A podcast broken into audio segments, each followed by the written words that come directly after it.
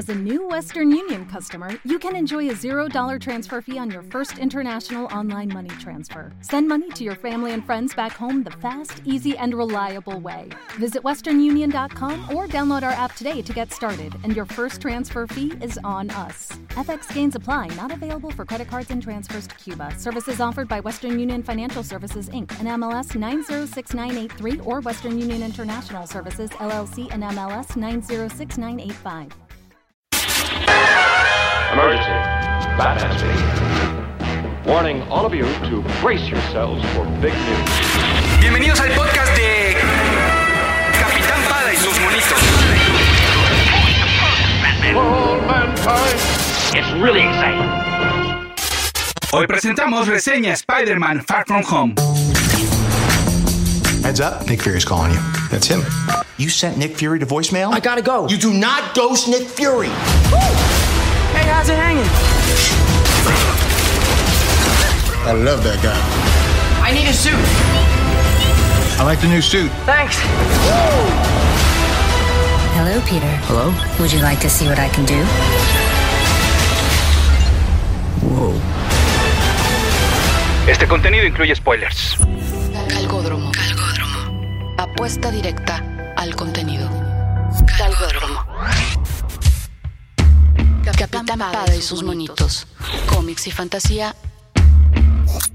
Con Pada. Mi Twitter es arroba ese auto para que ustedes sigan ese auto. Mi cuenta de Instagram es el Insta de Pada. Y además las redes sociales de Galgódromo, la página oficial donde encuentran todo el contenido es galgódromo.com. Las redes sociales son Pista Galgódromo, arroba Pista Galgódromo en Twitter y en facebook.com diagonal Pista Galgódromo.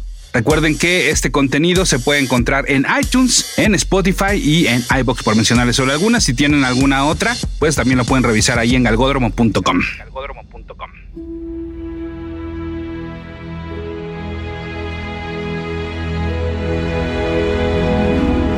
En el mismo fin de semana vi la nueva película de Chucky y Spider-Man Far From Home. Esperen, voy a llegar a algún lado, no se vayan todavía. Durante los primeros minutos de Child's Play nos establecen muy bien de qué va esta versión reboot y cuyo título en español Chucky el muñeco diabólico pues ya no debería de aplicarse. Pues toda relación con algo malignamente sobrenatural ha sido removida. Ah, bueno, perdón, cuando avisé que este contenido incluye spoilers debería haberles anticipado que también incluye spoilers de la de Chucky. Bueno, el origen de la maldad de este juguete radica completamente en la tecnología, cayendo así en un peligroso recurso que puede ayudarte o puede hundirte. El argumento de que así es como se les llega a las nuevas generaciones me parece irónicamente anticuado y sin embargo queda sólidamente establecido y el trato queda hecho. Como espectador se las compro y ahora pues vamos hacia adelante. El problema es que en la película pues ya no hay mucho más. La cinta rápidamente se queda sin pilas, vaga la expresión, y lo que sigue son una sucesión de eventos predecibles y poco sorprendentes. Lo contrario ocurre en Spider-Man Far From Home. Son los primeros minutos una versión bastante extendida de lo que habíamos visto en los trailers. Monstruos gigantes, un misterio que es bueno y locaciones que ya no son los rascacielos de Nueva York. Recuerdo haber leído hace mucho un comentario que se preguntaba por qué Misterio, siendo un villano que basa sus poderes en los efectos especiales cinematográficos, no había debutado antes en la pantalla grande, con toda la tecnología disponible hoy más que nunca. No encontraba algún argumento contrario a su línea, pero tampoco encontraba cómo apoyarlo, temiendo que, en efecto, una película con misterio se tratara solo de los efectos especiales. Y es que eso nos habían mostrado en los trailers, un ser enorme formado de tierra y por lo mismo invencible, pues que eso no lo habíamos visto ya en Spider-Man 3 hace 12 años. Y entonces llegó el giro. El verdadero misterio, valga la expresión, y el cómo fue adaptado y muy bien a un mundo que convive con drones y realidad virtual. Y entonces todo ese largo previo valió la pena. Afortunadamente el camino no está exento de algunos dulcecitos con sabor a Peter Parker y Spider-Man. El hecho de que el joven superhéroe tenga que ponerse un antifaz de festival por ser lo único que tiene a la mano para proteger su identidad secreta es un momento clásico de la Parker Lock o la suerte Parker que en los cómics lo llevó a ponerse una bolsa de papel en la cabeza por las mismas razones. Y sí, con el par de secuencias en las cuales se muestra el hombre araña atrapado en un mundo virtual, se confirma que valía la pena hacer una película con misterio. Capitán Pada y sus monitos. Nadie se tragó la hipótesis presentada en los trailers sobre el misterio que era un héroe. Sin embargo, sí nos creíamos la teoría del multiverso, ambas desechadas. Y cuando en los días previos al estreno los involucrados no dejaron de insistir en que esta película estaba muy relacionada con Avengers Endgame, pensábamos que solo era un argumento que aprovecharía el éxito de la antes mencionada para que no dudáramos en verla. Bueno, pues tenían razón. No solo es una buena aventura del hombre araña y sus amigos, sino un excelente epílogo de la de los Vengadores y ahora sí, un gran cierre de la fase 3 del universo cinematográfico de Marvel. Ahora, la única crítica que traigo sobre esta versión de Spider-Man es que es demasiado feliz. Yo creo que necesita ya un poco de oscuridad para terminar de madurar al personaje. Y bueno, pues al parecer esa escena post créditos podría ser el adelanto de una etapa muy complicada para el protagonista. Y eso me gusta. Y ahora, pues ya lo saben, vienen las referencias, curiosidades y los easter eggs de Spider-Man lejos de casa. Y ustedes también pueden eh, consultar esta reseña si se les pasó algo, volverla a escuchar o bien leerla por escrito.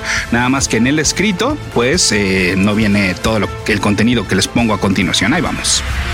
Comenzamos con el misterioso origen de Misterio. Nah, no tiene nada de misterioso, pero a poco no quedó buena la frase. Bueno, este villano es una creación de Stan Lee y Steve Ditko y debutó en el segundo año de aventuras de El Hombre Araña, número 13 del cómic The Amazing Spider-Man, con fecha de portada de junio de 1964 y a la venta el 10 de marzo del mismo año. La historia comienza con un Spider-Man cometiendo asaltos y la posterior aparición de un sujeto con capa morada, traje verde y una pecera en la cabeza, que se presenta como Misterio, quien promete detener a la araña.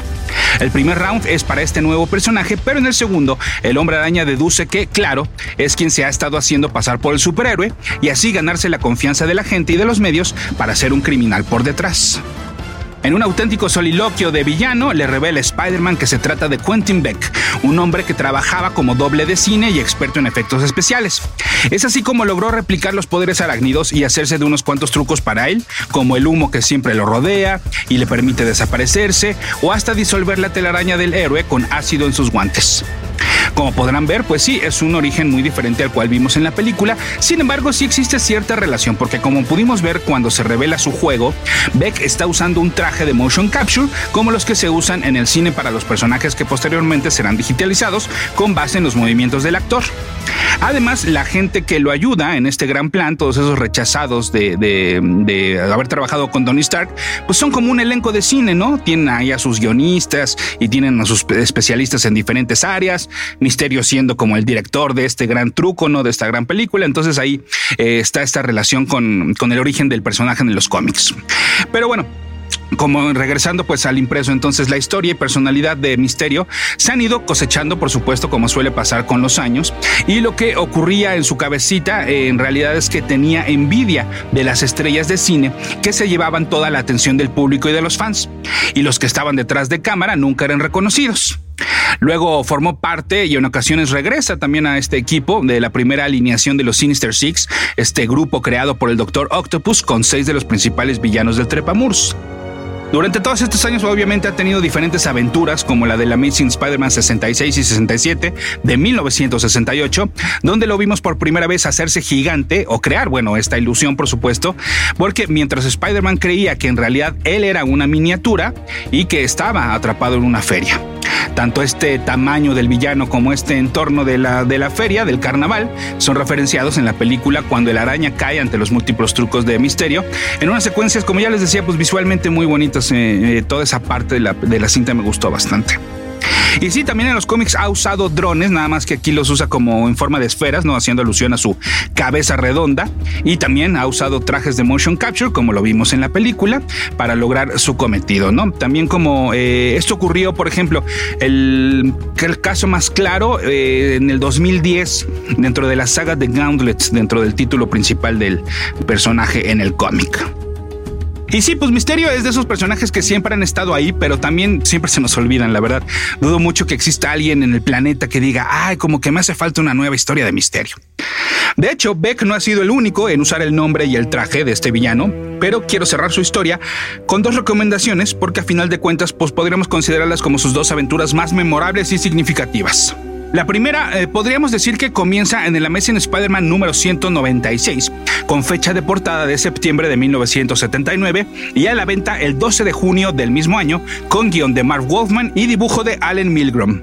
En este ejemplar se confirmaba lo que un telegrama le había informado a Peter Parker al final del número anterior. La tía May había muerto. Hasta que recordó quién era el médico que había atendido a la ancianita en sus últimos momentos, Ludwig Reinhardt, otra de las identidades de Misterio. El villano se había aliado con el asaltante y asesino del tío Ben, quien ya estaba fuera de la cárcel, y ahora sabíamos que iba tras un tesoro que supuestamente estaba escondido en la casa de los Parker. Entonces Misterio no solo ayudó a fingir la muerte de la tía May, sino que también hizo creer a Spider-Man que había perdido sus poderes.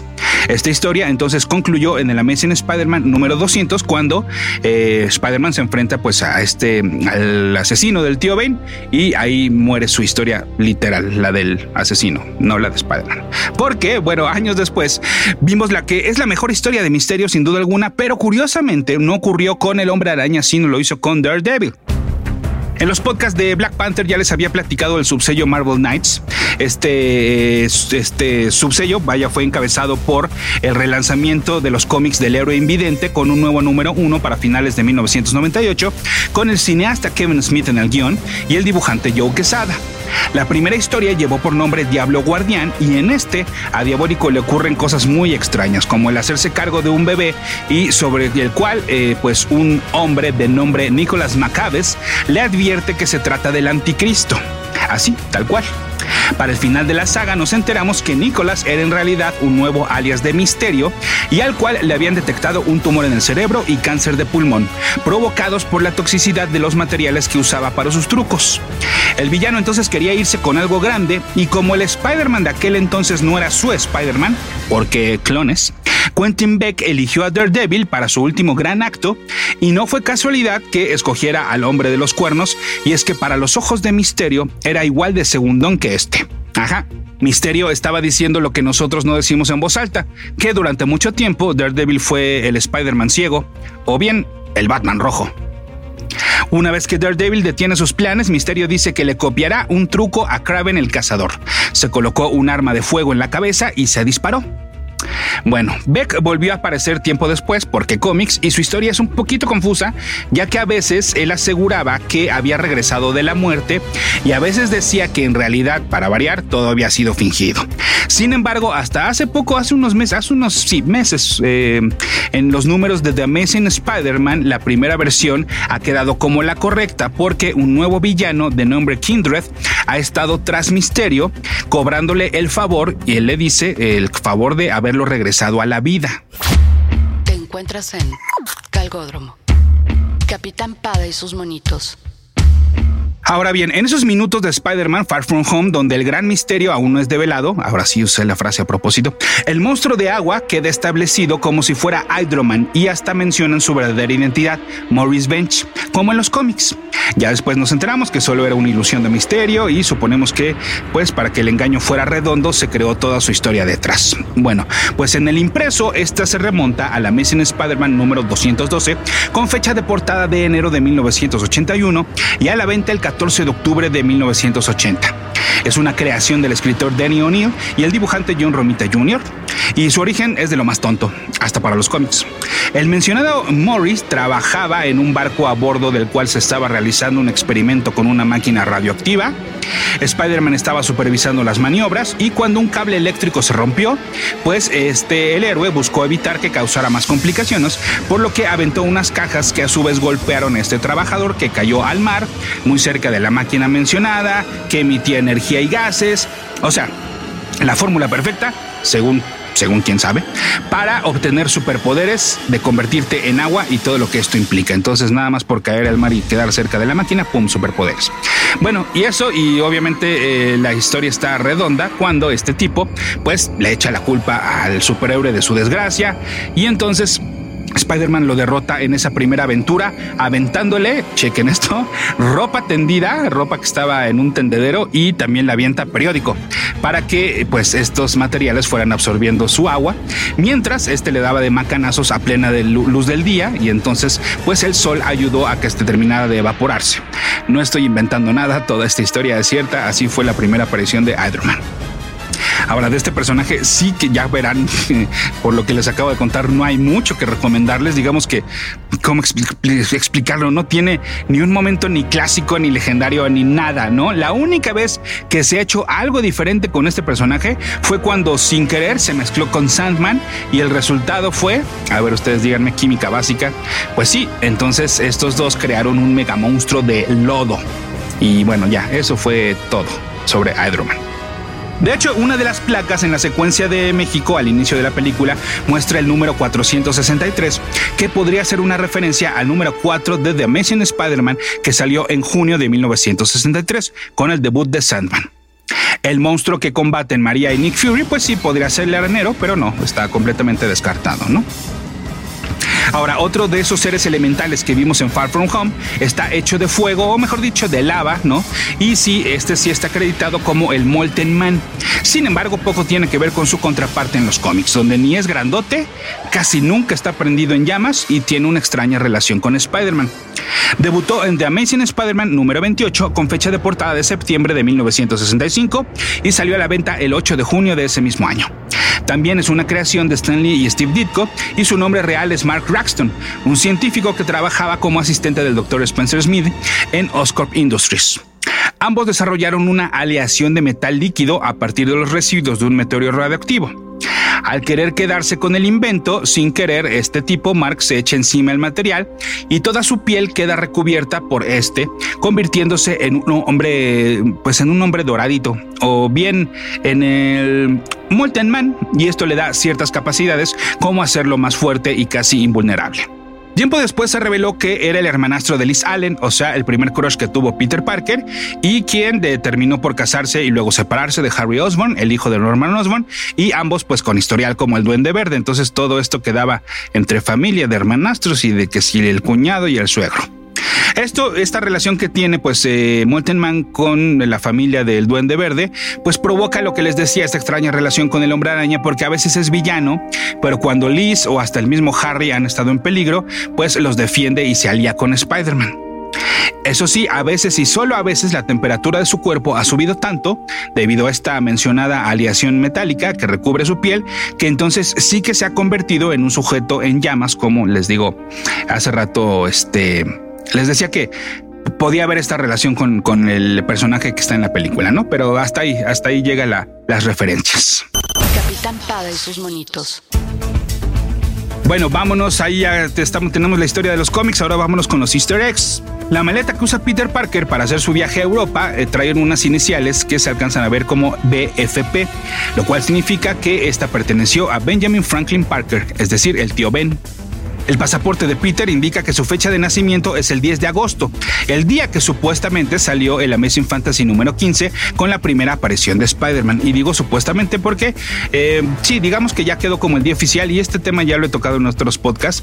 En realidad esto del 10 de agosto es una suposición, haciendo cálculos sobre lo que ocurría en aquellos años porque los archivos pues no son muy claros, ¿no? Y ahora a la distancia es cada vez más complicado, entonces ese quedó como el día oficial.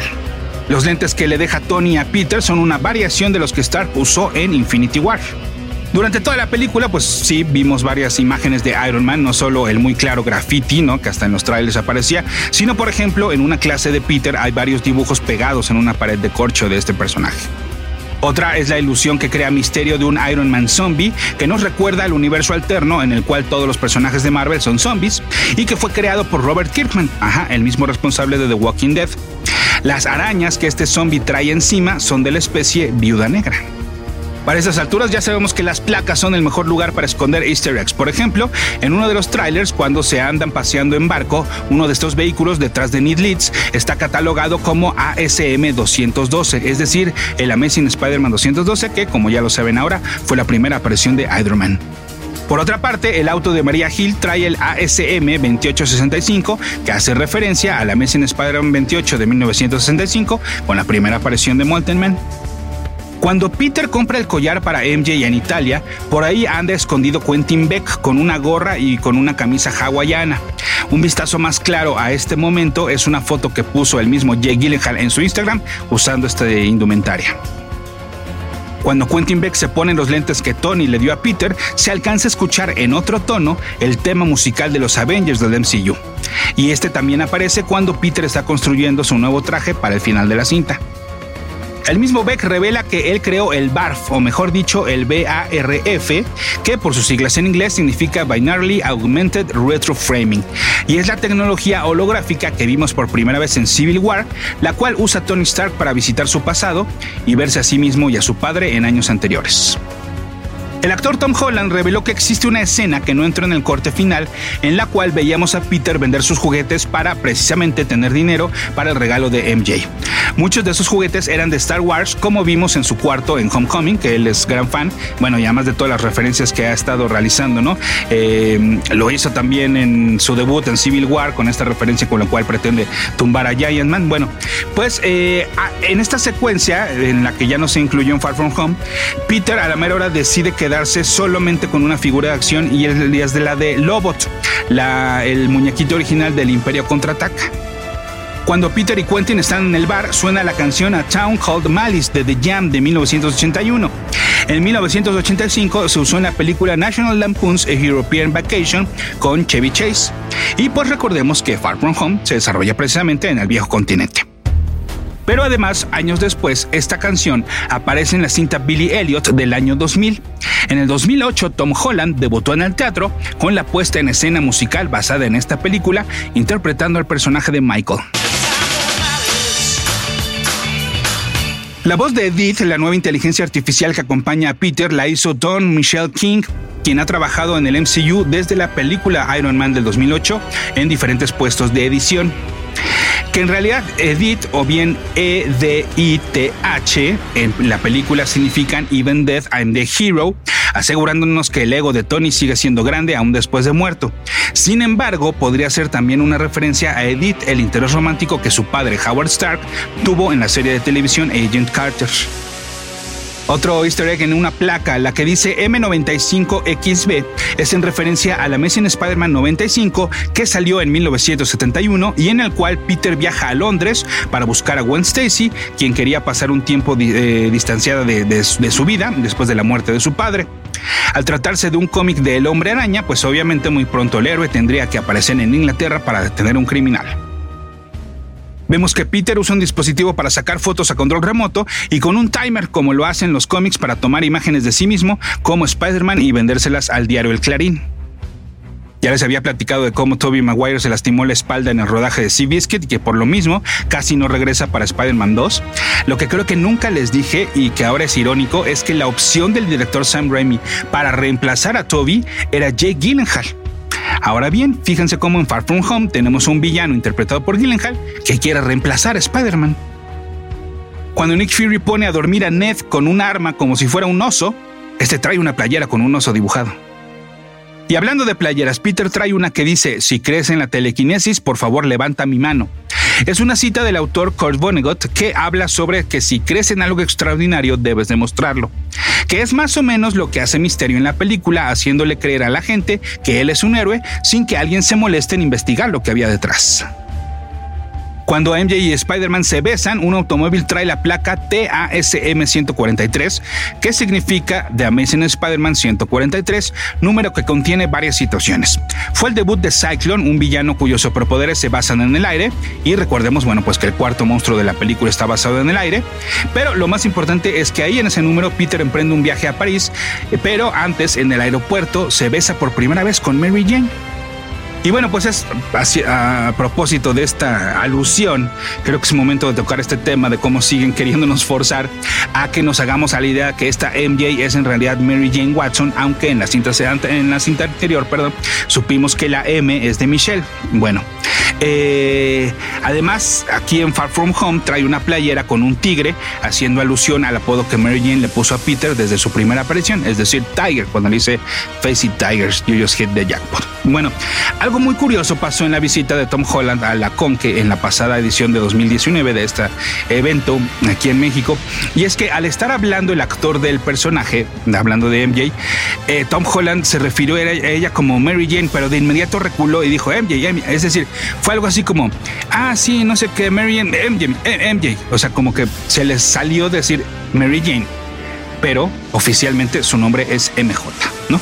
Bueno, les digo, están tomando elementos de este personaje, como por ejemplo Mary Jane le reveló a Peter Parker que ya sabía que él era el hombre araña, parecido a como ocurre en la cinta. Esto sucedió al final de la Amazing Spider-Man 257, a la venta en julio de 1984. Tiempo después, y esto ya también se los había platicado, ¿no? En la, en la investigación sobre los 50 años de Spider-Man, bueno, eh, se reveló que ella sabía desde aquel momento en el cual vio a Spider-Man salir de la casa de los Parker en la noche en la cual asesinaron al tío Ben. Ahora bien, ya con dos películas en las cuales se muestra su personalidad y sumándole la coincidencia del nombre, podríamos decir también que esta MJ tiene algo de Michelle González, una aventurita que tuvo Peter hace unos 10 años en el cómic, comenzando primero como roomies y luego teniendo sexo borrachos después de la boda de la tía May con el papá de Jonah Jameson. Michelle, pues eh, podemos decir si es una mujer luchona, aguerrida y entrona, muy como es MJ en el cine. Te encuentras en Calgódromo. Capitán y sus monitos. Otra placa. El auto de Fury en Berlín trae el código MTU 83779, que hace referencia al cómic Marvel Team Up, que en su versión más famosa trataba sobre Spider-Man haciendo equipo con otros personajes. En el número 83, con fecha de portada de julio de 1979, tiene una aventura con Nick Fury. Dentro de las opciones que se muestran de manera holográfica cuando Peter va a diseñar su nuevo traje, se alcanza a ver el original Iron Spider de los cómics, es decir, en rojo y amarillo. Eh, vemos otro traje, uno en tonos grises y negros, que podría ser referencia a las dos Spider Armors más famosas que ha usado en los cómics. La primera en plateado con partes acolchonaditas y la segunda es toda negra con motivos amarillos. Del otro extremo se ve otra, otro traje en azul y rojo, pero si hacemos los ojitos chiquititos, chiquititos, podemos ver algunos motivos blancos que nos recuerda al traje del juego de PlayStation 4. Y hablando de ojos, no, ustedes no pestañaron en el momento incorrecto. No hay cameo de Stan Lee en esta película. El director John Watts explicó que nunca lo consideraron, pues les parecía adecuado que el último, sabiendo que ya estaba muy enfermo, fuera en Avengers Endgame. Y que de hecho el de esa película fue filmado mucho tiempo antes de que su condición empeorara, inclusive antes del cameo que hizo en Captain Marvel. En el video tributo que hacen los estudiantes en el noticiero local de la escuela se escucha una canción instrumental que está identificada en el score como If You're Snappy and You Know It, en parodia de If You're Happy and You Know It, Clap Your Hands. Lo de Snappy es por snap, ¿no? que es el término que se, por el cual se le conoce al chasquido de Thanos.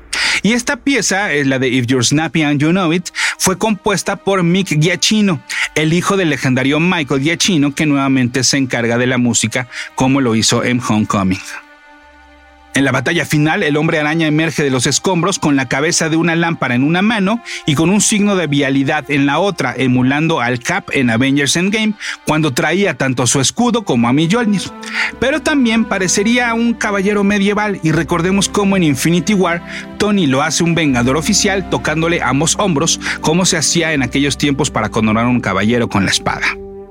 El actor Peter Billingsley repite su papel como William Ginter Riva, que hizo en aquella Iron Man, la de 2008, como parte de los científicos de Stark Industries y que, bueno, pues a final de cuentas eh, formó parte importante de la creación del Iron Monger, de la armadura del Iron Monger y bueno, ahora lo vemos como parte de la banda que apoya a Misterio.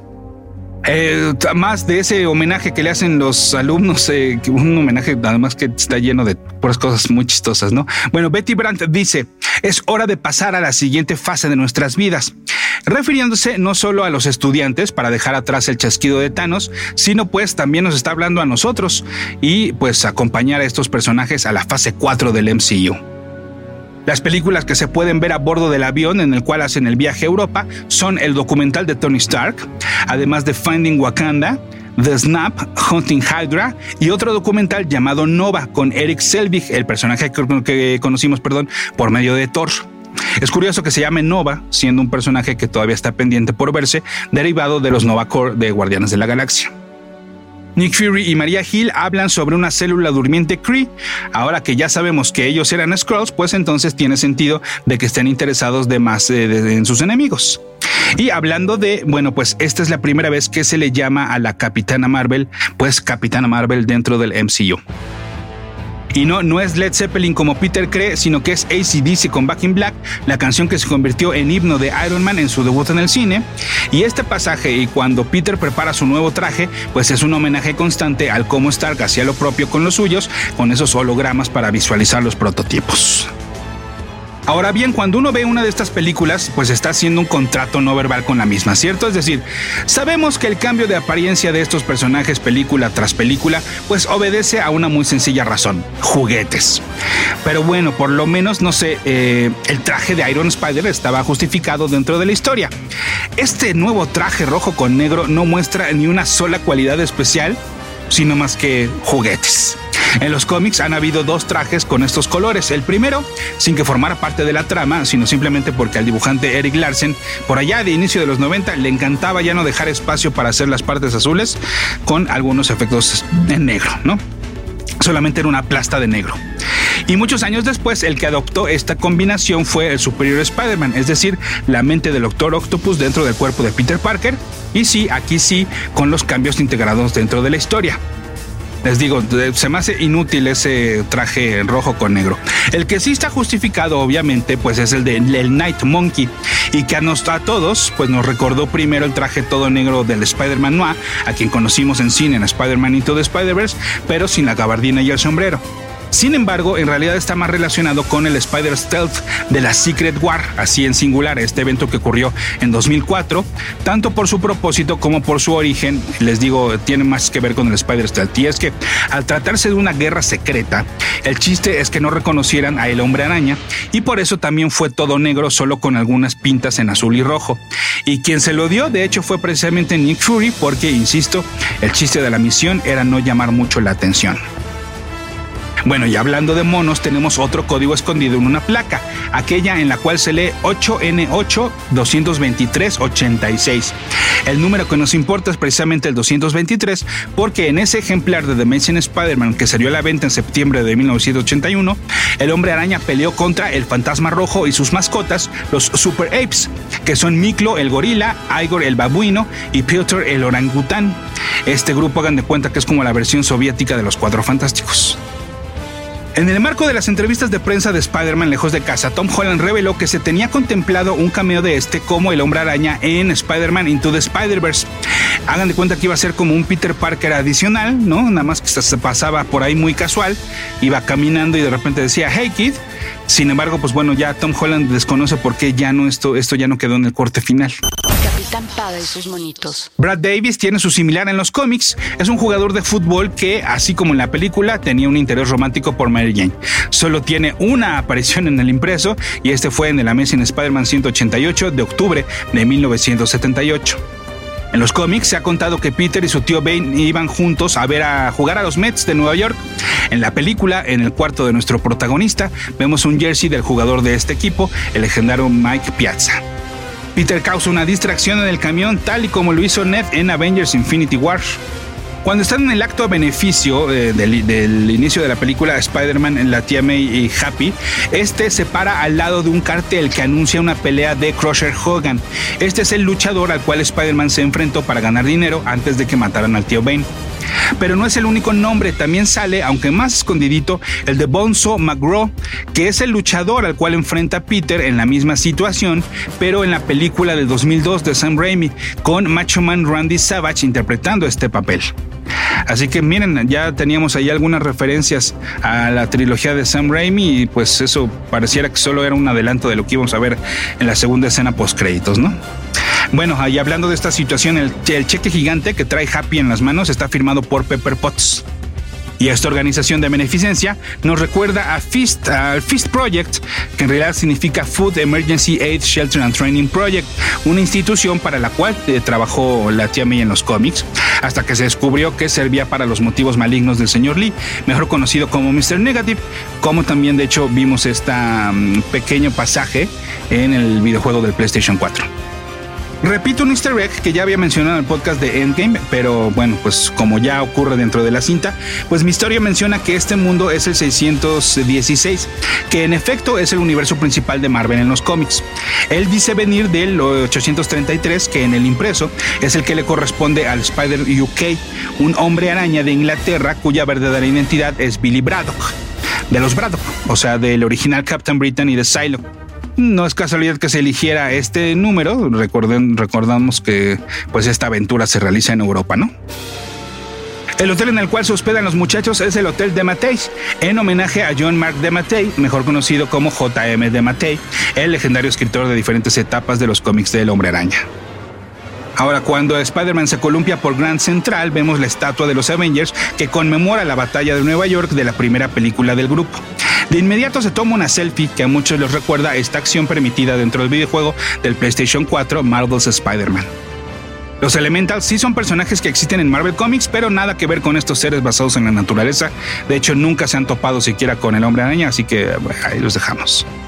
Nick Fury le presenta a Parker a un personaje llamado Dimitri, interpretado por el actor Numan Akar. Luego lo vemos como parte de la banda de Beck. Ese nombre y el hecho de que sea un doble cara ¿No los recuerda a Dmitry Smerdiakov, es decir, el camaleón? El villano que se disfraza de quien él quiera y que fue el primero al cual combatió Spider-Man? Te encuentras en Calgódromo. Capitán Pada y sus monitos. Ya estamos cerca del final, por lo que es momento de hablar de las dos escenas post-créditos. Bueno, Kevin Feige, el mero mero de Marvel Studios, asegura que el conflicto entre los Kree y los Skrulls es algo que está latente dentro del MCU y la primera escena post-créditos pues simplemente es una pieza más dentro de algo que seguramente están planeando para lo que podría ser el similar de Avengers Endgame, pero de la fase 4 o hasta de la 5, ¿no? O sea, seguramente vamos a estar viendo más Skrulls apareciendo por aquí y por allá para ir construyendo toda esta subtrama como ocurrió con Thanos.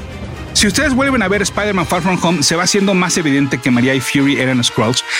No sé, por ponerles un ejemplo, Nick Fury le dice a Peter tu mundo en referencia a esta realidad y no dice nuestro mundo, por ejemplo, ¿no? Siendo que él es también pues de aquí, ¿no? De hecho, en los trailers, en Fury sí decía nuestro mundo, pero luego le cambiaron pues como para no spoiler esa parte. Y sí, de hecho también aquí hay una placa que esconde un secreto. El auto que conduce Talos, acompañado por su esposa Soren, trae el código HNM 62011, en referencia al cómic Hawkeye and Mockingbird número 6, con fecha de portada de enero de 2011 y en el cual los héroes se enfrentaron a un scroll haciéndose pasar por Nick Fury. Y esa estación espacial en la cual vemos al verdadero ex líder de Shield podría ser la versión del MCU de Sword, porque ya saben, primero hay un Shield y luego hay una Sword, primero el escudo, luego la espada. Y es que SWORD en los cómics significa Sentient World Observation and Response Department. O sea que hacen lo mismo que SHIELD, pero con extraterrestres y en el espacio. Y su cuartel más famoso es precisamente un satélite espacial llamado The Peak Ahora, la otra escena post créditos. Bueno, pues en los cómics la identidad del hombre araña ya ha sido pública. Ocurrió cuando en medio de la Civil War Iron Man lo convenció de develarla en público para convertirse en un ejemplo a seguir para el resto de los héroes que no querían firmar el acta de registro de superhumanos. Eventualmente los modos de Stark no le gustaron a Peter y se pasó del lado del Cap, pero la más grande consecuencia de ser un perseguido fue que la tía May fuera herida gravemente por un francotirador enviado por el Kingpin para matar a Parker. Para salvar la vida de la anciana, Peter y Mary Jane hicieron un pacto con el diablo, literal, o sea, con Mephisto, y ofrecieron a cambio lo más querido que tenían, su matrimonio. La pelirroja es la que toma la última palabra y pide una nueva condición, que la identidad de Peter vuelva a ser secreta. Es curioso cómo cuando el hombre araña está en el evento de beneficencia, hay una toma donde lo vemos por detrás, al nivel de, su nuca, frente a varios reporteros.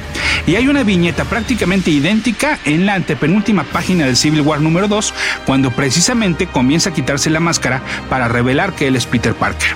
Es totalmente a propósito esta toma, sabiendo pues ya lo que ocurriría pues en la segunda escena post créditos, ¿no? Digo, perdón, es la primera, es la, primera. Eh, la segunda es la de los Scrolls. Bueno, pues esta historia con Mephisto se llama One More Day y la siguiente etapa de un Peter con su identidad secreta de regreso se tituló Brand New Day, que de hecho es el título de un libro que podemos ver en la escuela de Far From Home. Les digo, ya nos estaban soltando un montón de pistas para lo que iba a pasar en los postcréditos. Bueno, ahora, una vez que ya pues sabemos que se va, que ya la identidad de Peter Parker es pública, ¿no? En el, el MCU, ¿cómo la volverían secreta? Secreto. Eh, de nuevo, la verdad es que la historia de Mephisto, llevarla al cine me parece como bien complicado, por lo que en una de esas hay como varios caminos, ¿no? Para una siguiente entrega de película de Spider-Man podríamos ver algo parecido a Identity Crisis, una saga en la cual se puso una recompensa por la cabeza de Spider-Man, por lo que entonces Peter decide colgar las telarañas por un rato, pero no dejando de ser un superhéroe, por lo que entonces adopta no una, ni dos, ni tres, sino cuatro nuevas identidades con sus respectivos trajes. Y sí, yo creo que bien podrían irse por este camino porque ya sabemos que nuevos trajes significa juguetes. Ahora, antes de que eso ocurra, el hecho de que se sepa su identidad podría llevar a Jameson a financiar la creación de villanos como el escorpión, los robots matarañas o la mosca como ocurrió en los cómics. Y pues sí, bueno, es momento de hablar de Jameson. A mí me cuesta trabajo entender el término fanservice, porque cuando alguien dice es que esa película está llena o, esa serie está llena de fanservice, que lo dicen como de una manera despectiva, yo más bien pienso, pues qué bueno que está llena de fanservice, ¿no? O sea, ¿no esperábamos eso? ¿O qué? ¿Será que otra vez estamos en estos casos en los que no sabemos ni lo que queremos? O sea, si haces una película basada en el personaje de Iron Man y la película se titula Iron Man, eso ya es fanservice, ¿no? Entonces, de verdad que no entiendo bien a qué nos referimos cuando decimos fanservice. Lo que sí es que yo creo que a partir de esta escena post créditos, el término fanservice tiene un nuevo significado. Este es el máximo fanservice que se ha dado en la historia y hay un antes y un después de esto. Y sí, pues me refiero obviamente al hecho de que pues eh, el actor J.K. Simmons vuelve a interpretar a J. Jonas Jameson. Eso sí que es fanservice, porque, a ver, bueno, me regreso por si andan perdidones, les recuerdo que fue este actor quien hizo al mismo personaje en la trilogía de Sam Raimi, en la saga de Tobey Maguire. Pues a lo largo de los años hemos discutido y lo seguimos haciendo de que quién es el mejor Peter Parker y quién es el mejor hombre araña que hemos visto en el cine. Y así, pero creo que el único punto de acuerdo que todo el planeta tiene es que J.K. Simmons interpretó a un perfecto Jonah Jameson. Perfecto, intocable, inmortal. Y aunque sabíamos que soñar no cuesta nada, siempre se pidió, se imploró y se rogó que consideraran que cuando se hiciera el debut de este personaje dentro del MCU, pues lo volviera a interpretar el mismo Simmons. A pesar de que ya lo había hecho ¿eh? con la voz de las caricaturas en Avengers eh, Earth's Mightiest Heroes, la de Ultimate Spider-Man, la de Avengers Assemble, la de Hulk and the Agents of Y el especial Lego Marvel Super Heroes Maximum Overload. Ahí también Simmons había hecho la voz de Jameson, pero bueno, sabíamos que no era lo mismo, ¿no? Además, por si fuera poco, la ilusión quedó manchada cuando el actor hizo el salto al universo extendido de DC Comics al interpretar al comisionado Gordon en la película de la, Liga de la Justicia, perdón, y pues como se suponía que esa saga iba para largo, pues prácticamente le dijimos adiós a Simmons como Jameson. Sin embargo, pues sí, los poderes de arriba escucharon a los fans en un auténtico, insisto, fan service y tenemos al primer actor que repite una versión del personaje que no era del MCU para su versión del MCU. Así entonces, pues todo parece indicar que el otro que podría hacerlo sería Ryan Reynolds, ¿no? Si es que su Deadpool sobrevive. Así que ahí tienen, ahí tienen su fanservice, muchachos. Capitán Pada y sus monitos. Por cierto, en una entrevista le preguntaron a Sam Raimi que qué opinaba sobre esto y si bien declaró en ese momento que uno veía la película, confesó que él ya sabía que esto iba a ocurrir porque Simmons tuvo la cortesía de llamarle y pedirle su opinión sobre interpretar de nuevo a James. Raimi le dio su bendición, ¿no? Literal, diciéndole que tenía su visto bueno porque ama el hombre araña, ama a Simmons y sin duda alguna pues quería ver más de, él como el personaje. Ahora bien, para evitar que esta gran revelación se filtrara, el director John Watts reveló que se esperaron hasta el último momento posible para decirle a Simmons, a pesar de que desde un inicio sabían que tenían que sabían que querían contar con él, ¿no? Y de hecho, esta pequeña imagen se filmó en una sala de conferencias de Disney con una pantalla verde detrás del actor. Bueno, y como no me gusta quedarme nada callado, y ya que estamos hablando de lo que fue Sam Raimi y Tobey Maguire y demás, pues bueno, obviamente cuando sale una nueva película de Spider-Man, como es el caso de Far From Home, pues nuevamente se revive la discusión sobre el personaje en el cine, ¿no? Y entonces por fin se han ofrecido detalles sobre lo que hubiera sido una nueva película de Sam Raimi como director y Tobey Maguire como el protagonista. De hecho, primero iban a ser dos más, filmadas en conjunto, o sea, la 4 y la 5 en paralelo. Después Sony se decidió solo por una, en la cual John Malkovich iba a interpretar al buitre y Anne Hathaway a Felicia Hardy, pero no como la gata negra, sino como una nueva villana llamada The Vulturess. Eso ya empezaba a oler mal, ¿eh? Bueno, un arte conceptual de este Spider-Man 4 muestra al héroe llevando a la policía a Misterio, pero era un misterio gordo, por lo que entonces quizás el villano simplemente iba a ser utilizado como un recurso cómico. Pues miren, ya con estas dos cosas, qué bueno que entonces no se hicieron estas la 4 y la 5, ¿verdad? Te encuentras en Calgódromo. Capitán Pada y sus monitos. Y bueno, y siempre dejo para el final el easter egg más sorprendente que nos puede ofrecer una película. A ver, ahí les va.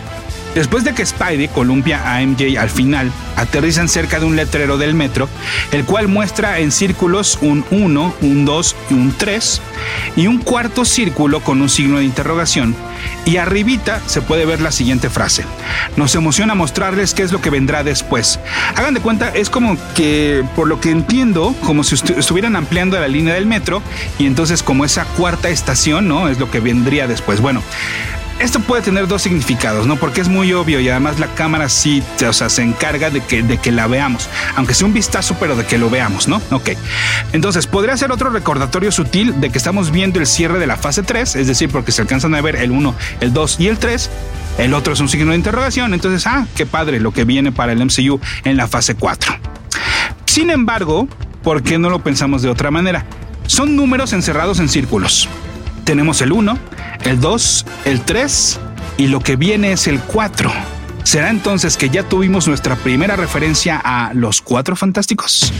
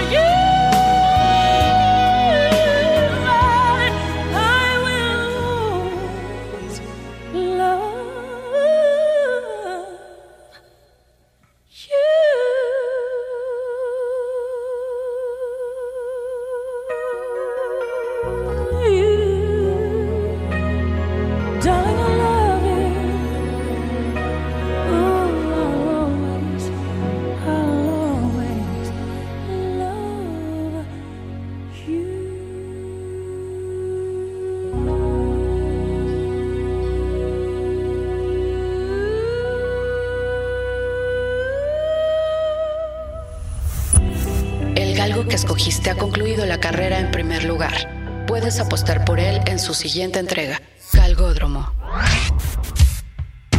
Capitán Pada y sus monitos. Cómics y fantasía con Pada. Hola, buenos días, mi pana. Buenos días, bienvenido a Sherwin Williams. ¡Ey! ¿Qué onda, compadre? ¿Qué onda? Ya tengo lista la pintura que ordenaste en el ProPlus app. Con más de 6.000 representantes en nuestras tiendas listos para atenderte en tu idioma y beneficios para contratistas que encontrarás en aliadopro.com. En Sherwin Williams somos el aliado del PRO.